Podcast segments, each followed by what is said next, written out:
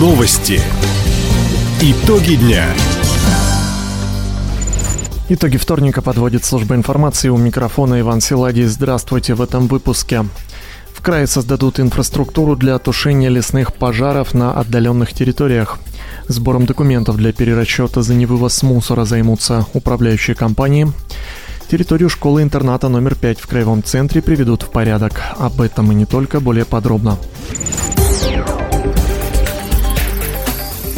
Премьер-министр Михаил Мишустин поручил губернатору Михаилу Дегтяреву создать запас топлива для пожарной авиации. Об этом председатель правительства России сообщил накануне на совещании в Якутске.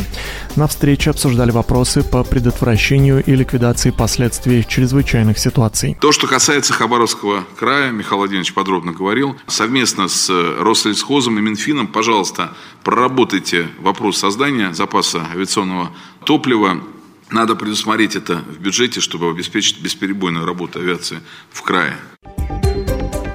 Также главе региона поручено сформировать временную инфраструктуру для размещения сотрудников авиалесоохраны в труднодоступных местах. Отметим, накануне вышло распоряжение правительства края зарезервировать на случай чрезвычайных ситуаций 160 тонн авиационного топлива. Почти 70% хабаровчан, которые пожаловались на невывоз мусора в первые дни июля, получили перерасчет. Об этом сегодня на пресс-конференции сообщил министр ЖКХ края Дарий Тюрин.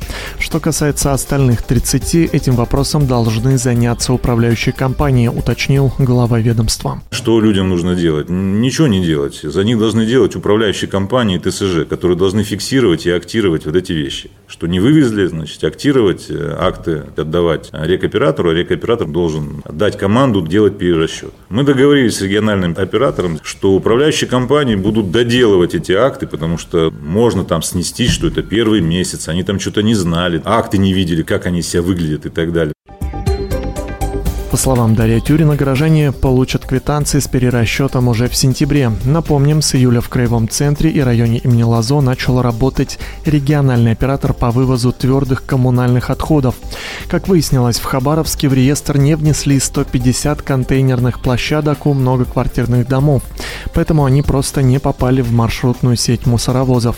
Сейчас этот перечень полностью и корректно сформирован. Новое оборудование поступит в учреждение дополнительного образования Хабаровска и пяти районов края к началу учебного года. Это снаряжение для туризма, наборы для робототехники, цифровые микроскопы, фотоаппараты и многое другое. Так дети из Солнечного и Николаевского районов получат походные палатки и спортивные снаряды. Ребята в поселке Хор смогут отправиться на сплав на новом катамаране, а в школах села Хурба Комсомольского района появятся наборы для суда и 3D-моделирования. Оборудование закупили по федеральному проекту «Успех каждого ребенка» нацпроектообразования. На эти цели регион получил более 7,5 миллионов рублей. Всего в этом году в программе приняли участие 29 учебных заведений края.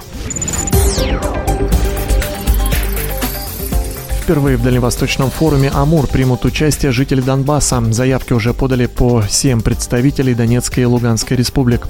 Всего организаторы получили более 700 заявок со всей России. Сейчас открыта регистрация на окружную смену «Дальневосточная семья». Она продлится до 19 августа.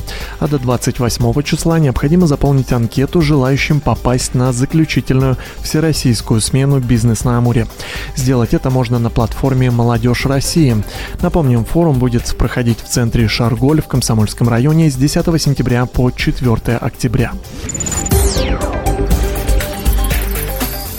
Новый тротуар и система водоотведения появятся у школы-интерната номер 5 в Хабаровске. Ранее руководство учреждения обратилось в администрацию города с просьбой привести в порядок прилегающую территорию, говорит замначальника управления дорог и внешнего благоустройства города Олег Дворянинов. В 2021 году от школы-интернат номер 5 поступали обращения в администрацию города Хабаровска по поводу отсутствия водопропускных канав и отсутствия тротуара. В текущем году за муниципальные деньги был заключен контракт на выполнение работ Подрядчик уже закончил обустройство кюветов и оформление газонов. Сейчас строители приступили к асфальтированию тротуаров.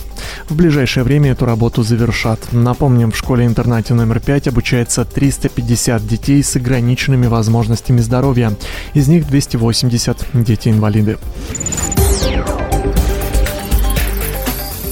Хабаровский СКА «Нефтяник» одержал вторую победу подряд в борьбе за Кубок России по хоккею с мячом. Сегодня армейцы разгромили Сипсельмаш из Новосибирска со счетом 10-3.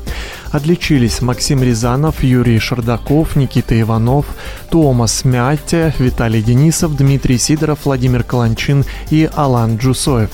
Следующим соперником хабаровчан станет Байкал Энергия из Иркутска. Встреча пройдет уже завтра. Напомним, матч группы «Восток» проходит в Красноярске. За выход в плей-офф сражаются 7 команд, столько же и в группе «Запад». Групповой этап завершится 22 августа.